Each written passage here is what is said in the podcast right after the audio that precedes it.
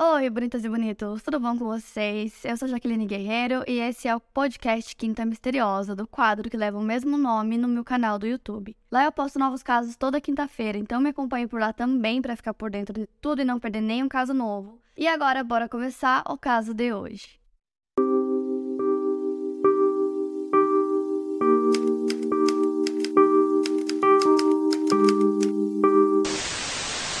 No dia 17 de abril de 1935, um pescador chamado Bert Hobson, proprietário do Coogee Aquarium and Swimming Baths, localizado na praia de Coogee, em Sydney, na Austrália, decidiu levar seu filho Ron para pescar no mar da região. O seu objetivo era pescar um tubarão para levá-lo ao seu aquário. Ele esperava que se ele conseguisse levar um tubarão para o seu aquário, o movimento no local voltaria a subir, já que no ano anterior, com a demolição do Coogee Pier, que ficava próximo do aquário, o fluxo de pessoas no local caiu muito. O Coogee Pier era um local que atraía muitos moradores e turistas e ele possuía um teatro com capacidade para 1.400 pessoas, um grande salão de festas, um restaurante e um fliperama, então ele estava sempre cheio de gente. E com a demolição acabou também afetando o estabelecimento do Bird. Além disso, era uma época turbulenta para o país, pois a Grande Depressão estava acontecendo e no ano anterior ocorreu o caso da garota do pijama, no qual o corpo de uma jovem foi encontrado gravemente queimado, um caso que abalou muitas pessoas. Então o Bert decidiu que pescaria um tubarão, porque não era um animal que as pessoas conseguiam ver facilmente em cativeiro. E na época também estava acontecendo muito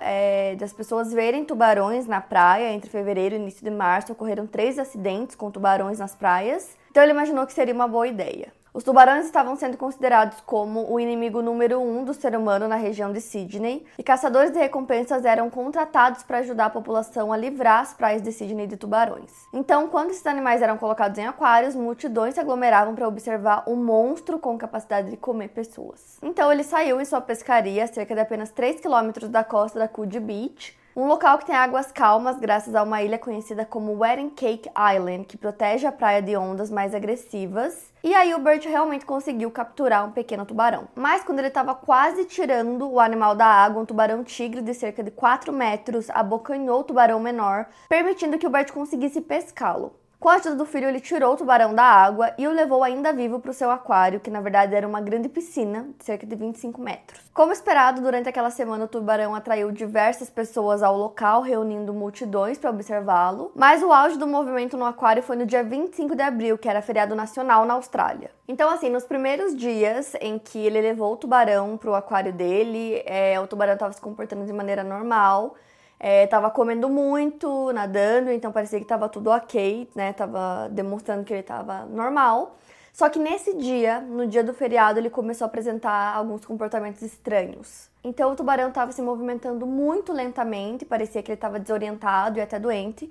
Então em alguns momentos ele ficava batendo o corpo dele nas bordas do aquário e também em alguns momentos ele até afundava na piscina. E aí, de maneira repentina, às quatro e meia, o tubarão começou a vomitar. Então, ele começou a vomitar tudo que tinha no estômago dele. E segundo testemunhas, ele vomitou um pássaro, um rato e um braço humano parcialmente digerido. Nesse dia o local estava muito cheio, então muitas pessoas viram esse momento, as pessoas ficaram chocadas. E quando elas viram que era um braço humano, elas começaram a acreditar que poderia ser de algum dos ataques que estava acontecendo nas praias, né, que estava sendo bem comum na Austrália, então eles deduziram que fosse isso. Mas de qualquer forma era um braço humano, então a polícia foi chamada e eles achavam que era uma brincadeira, uma pegadinha. Eles não estavam acreditando nessa história de que um tubarão tinha vomitado um braço humano. Então eles achavam que poderia ser uma brincadeira dos funcionários do aquário ou uma brincadeira de estudantes de medicina, alguma coisa do tipo. Mas chegando lá eles viram que era verdade, era um braço humano, masculino, era um braço esquerdo.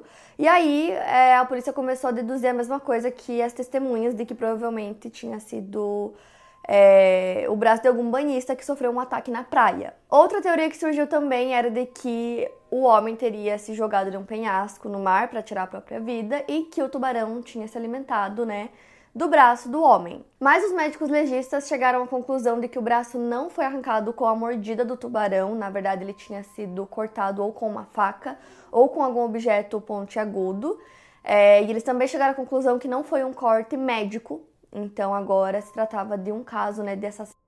Os sucos gástricos de um tubarão são extremamente ácidos, mas os legistas estimaram que o braço poderia estar no corpo do tubarão entre 8 a 18 dias. E o braço estava muito bem conservado e ainda havia uma tatuagem na parte interna do antebraço que era possível de reconhecer, que eram dois boxeadores se preparando para lutar. A polícia autorizou que o tabloide Truth de Sydney publicasse a imagem do braço e informações sobre o caso, na busca pela identificação daquela possível vítima. Na época, o caso foi largamente explorado pela mídia, que o apelidou de The Shark Arm Case. Depois de ler uma reportagem sobre o assunto no jornal, um morador local chamado Edwin Smith entrou em contato com a polícia, sugerindo que o braço poderia pertencer ao seu irmão James, que havia desaparecido há algumas semanas. Por conta do bom estado de preservação do braço, a polícia foi capaz de obter as impressões digitais que confirmaram a identidade do dono do braço. Seu nome era James Smith, apelidado de Jim ou Jimmy, e ele nasceu na Inglaterra, tinha 45 anos, mas morava em Glendale, na Austrália. O James era um construtor falido que já havia trabalhado como agente de apostas e até como boxeador. Além disso, ele era um criminoso, mas não dos grandes. Ele tinha um histórico de condenações pequenas, mas ele se desviou e se envolveu em jogos ilegais, algo que era comum em Sydney na época. Antes da sua vida criminosa, ele era um aspirante a boxeador, mas ele acabou abandonando o seu sonho ao perceber que ele não tinha o nível profissional para viver do esporte. Ele acabou pulando de emprego em emprego até começar a administrar um salão de bilhar em Roselle que ele comprou. Ele também trabalhava no Tattersall's, que era um clube de corridas de cavalo. Os policiais começaram a investigar o desaparecimento do James para tentar descobrir como foram os seus últimos dias. E durante as investigações, eles descobriram que o James foi visto pela última vez na companhia de um amigo de longa data chamado John Patrick Brady. Eles foram vistos bebendo juntos no Cecil Hotel em Cronulla, um subúrbio de Sydney, no dia 7 de abril, que era um domingo. Depois de encerrarem a noite, eles voltaram para uma cabana alugada por Patrick, localizada na Tolomby Street, na costa da Baía de Gunamata, que ficava a apenas 2 quilômetros do hotel. O Patrick também era um homem conhecido pela lei por ser um experiente falsificador. Outras informações super importantes foram fornecidas para a polícia através de um motorista de táxi em Cronulla,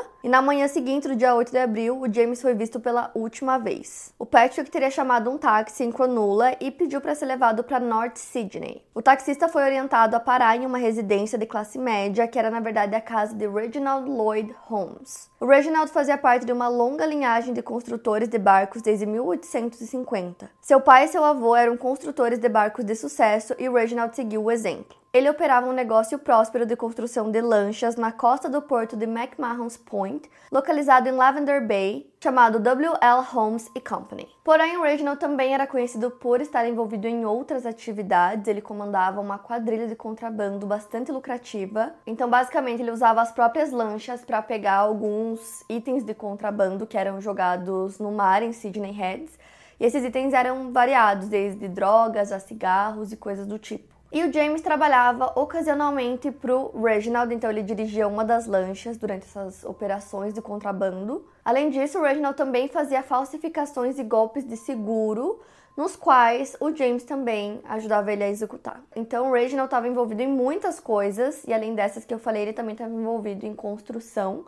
E aí o James também ajudava ele nisso, então basicamente ele enganava os fornecedores dos materiais de construção. E o James realizava muitas tarefas para o Reginald. Outra forma que o Reginald encontrou de ganhar dinheiro no meio dessas coisas que ele fazia era contratar serviços de seguro excessivamente altos para algumas propriedades depois ele causava um incêndio nas propriedades para pegar o valor do seguro. E uma parte desse valor sempre ficava para o James, né, que ajudava a realizar esses trabalhos. E lógico que esse dinheiro era sempre passado de forma clandestina. Um dos golpes de seguro do Reginald foi afundar um dos iates dele que tinha excesso de seguro.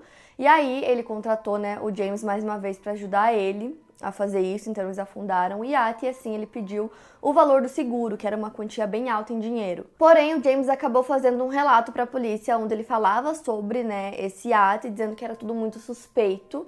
E aí, por conta disso, o Reginald não conseguiu pegar o dinheiro do seguro do iate depois desse relato que o James fez. E aí isso acabou causando um desentendimento entre eles quando o Reginald descobriu que o James tinha feito esse relato para a polícia. E a tensão entre eles apenas aumentou quando o James começou a chantagear o Reginald usando a posição dele como um construtor de barcos conhecido na cidade. E aí, certa noite, cerca de três semanas antes do feriado, o James disse à sua esposa que ele iria fazer uma viagem de pesca com um amigo chamado Sir Vogue e que essa viagem duraria alguns dias. Só que aí, alguns dias depois, a esposa do James recebeu uma ligação misteriosa na qual ela não conseguiu identificar quem estava ligando. O homem que fez a ligação disse a seguinte frase: Não se preocupe, Jim estará em casa em três dias. Só que o James nunca mais voltou. A polícia conversou com esse amigo do James que alegou não ter ido a uma viagem de pesca com ele ou sequer ter ouvido ele comentar sobre essa viagem. E na última vez que o James foi visto foi quando ele estava no bar com o Patrick, e aí o Patrick fez aquela viagem de táxi sozinho no dia 8 de abril, e o James, depois disso, nunca mais foi visto. A viagem de táxi feita por Patrick foi até a casa do Reginald naquele dia, o que ligou ele diretamente à investigação do assassinato do James. Porém, até aquele momento, todas as evidências coletadas pela polícia que ligavam o Patrick e o Reginald ao assassinato do James eram puramente circunstanciais. A polícia já tinha suas teorias, mas precisava de uma confissão para poder acusá-los. Então os policiais começaram a investigar um pouco mais a fundo o Patrick e também o que ele tinha feito nos dias que antecederam o desaparecimento do James. Então eles também conseguiram entrar em contato com o motorista do táxi que levou o Patrick até a casa do Reginald e ele estava disposto a falar. Ele relatou que o Patrick estava desarrumado, que ele ficava com as mãos dentro dos bolsos e que ele estava aparentando estar com medo de estar sendo seguido. Então os policiais prendem o Patrick com uma acusação de falsificação, então eles não tinham nada ainda relacionado ao caso do James. E eles também levaram o Reginald para a delegacia para conversar com ele e ele negou sequer conhecer o Patrick. Enquanto isso, o Patrick estava em interrogatório com a polícia e esse interrogatório durou seis horas e ele demorou muito para falar, ele ficava negando qualquer tipo de envolvimento no caso.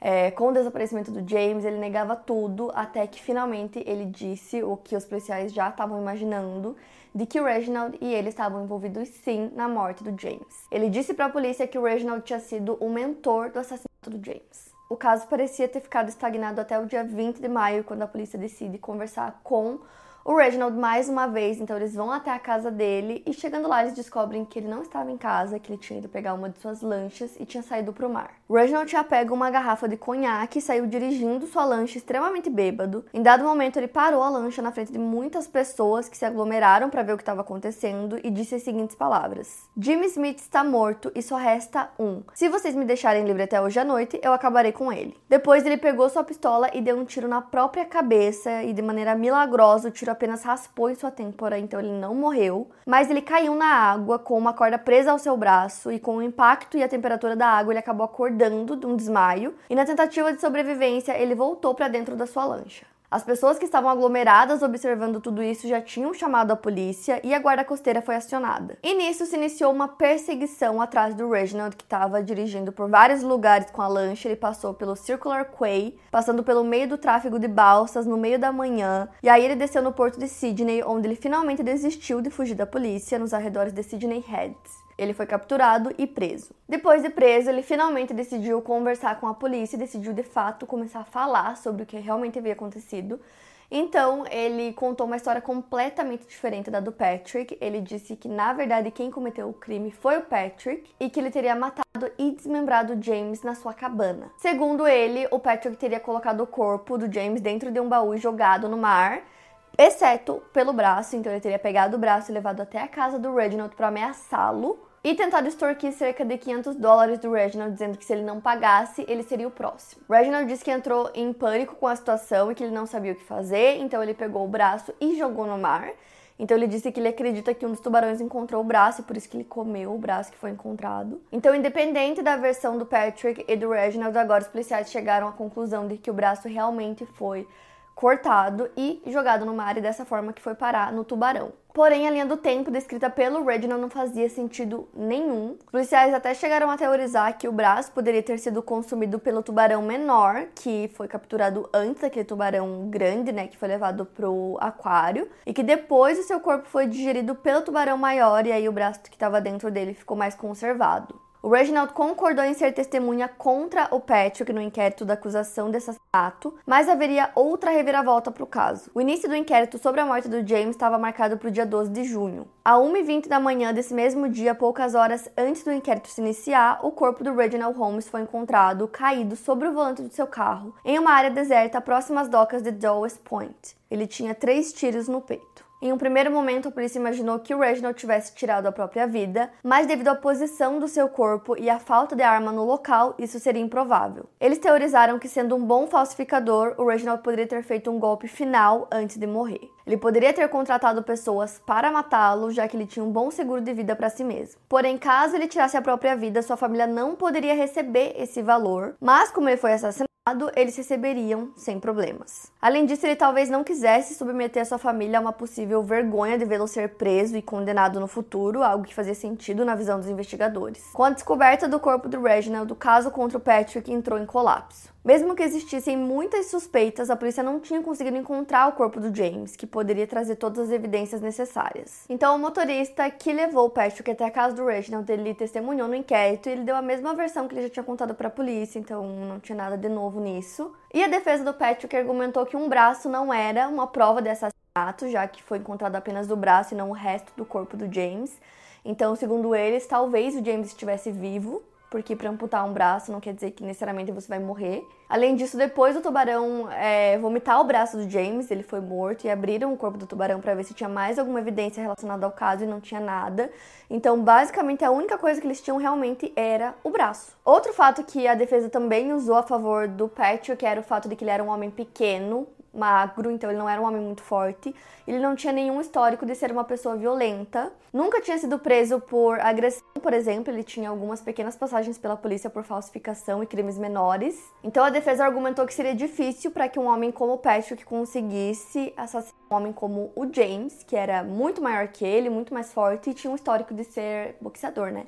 Só que aí tem uma outra coisa também. O Patrick ele alugava uma casa e aí ele tinha um contrato, né, pro aluguel dessa casa, ele acabou deixando a casa antes que o contrato terminasse e o proprietário foi até o local. Então ele inspecionou todo o local e ele percebeu que um dos colchões e um baú que tinham lá foram substituídos por novos. Além disso, as paredes haviam sido lavadas e também tinha um barco a remo que estava incluso no aluguel, que também tinha sido muito bem lavado. O Patrick desocupou a casa logo depois do desaparecimento do James. O julgamento do Patrick terminou em menos de dois dias e ele foi absolvido e saiu como um homem livre. Só que aí depois disso, novas informações sobre o caso começaram a surgir. Descobriu-se que o James era um informante da polícia, na época eles eram chamados de Fizzer ou Fitzgig, e o James havia trazido informações para a polícia sobre um jovem chamado Eddie Wayman. E por conta das informações fornecidas por ele, o Eddie e seus companheiros foram presos em flagrante invadindo um banco. E mesmo que os crimes não tenham sido ligados oficialmente, existe uma possibilidade de que o Eddie poderia ser suspeito do assassinato do Reginald.